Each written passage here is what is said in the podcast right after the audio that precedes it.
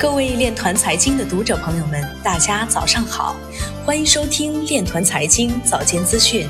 今天是二零二零年十二月五号，星期六，农历庚子年十月二十一。首先，让我们聚焦今日财经。疫情助推网购需求，美国物流业不堪重负。新冠肺炎疫情令今年美国假日购物季网购比例大增，但物流和仓储等配套服务缺陷却显露出来，部分物流企业甚至宣布停运部分商品。每升涨两毛，油价迎年内最大涨幅。昨天，国内成油品再迎调价窗口，国家发改委表示，当日二十四时起。国内汽油、柴油价格每吨分别提高二百五十元、二百四十元，九十二号汽油折合每升将上调零点二元。此次油价上调是近期以来的两连涨，也是今年涨幅最大的一次油价调整。今日财经就到这里，下面我们来聊一聊关于区块链的那些事儿。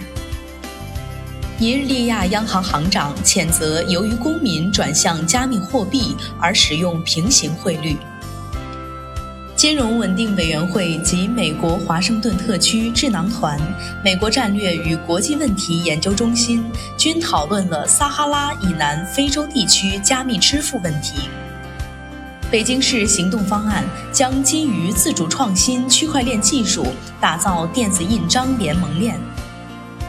上海市推进国际金融中心建设条例修订，以重点关注数字货币。区块链技术市场预计在二零二零至二零二四年间增长八十点七亿美元。银行应向 CBDC 支付利息，以减少避税行为。二零二零西南分布式存储产业联盟 IPFS 大客户资源技术对接峰会将于十二月十三号正式开启。币安 CEO 入选彭博二零二零全球五十大最具影响力人物。欧洲央行行长表示，数字欧元需求旺盛，但安全使用可能会在几年后。MicroStrategy CEO 表示，加密货币作为价值存储问题的完美解决方案，将被机构所主导。据 B 世界报道，在灰度与巴伦集团联合举办的加密货币投资者论坛上，针对加密货币市场还需要哪些问题需要克服，美国证券巨头 TD Ameritrade 数字资产负责人表示。加密货币市场需要克服的第一个问题是用户体验问题。目前各种产品和体验越来越多样化，所以我们需要保持敏锐的建设性眼光。第二个挑战是运营和监管风险。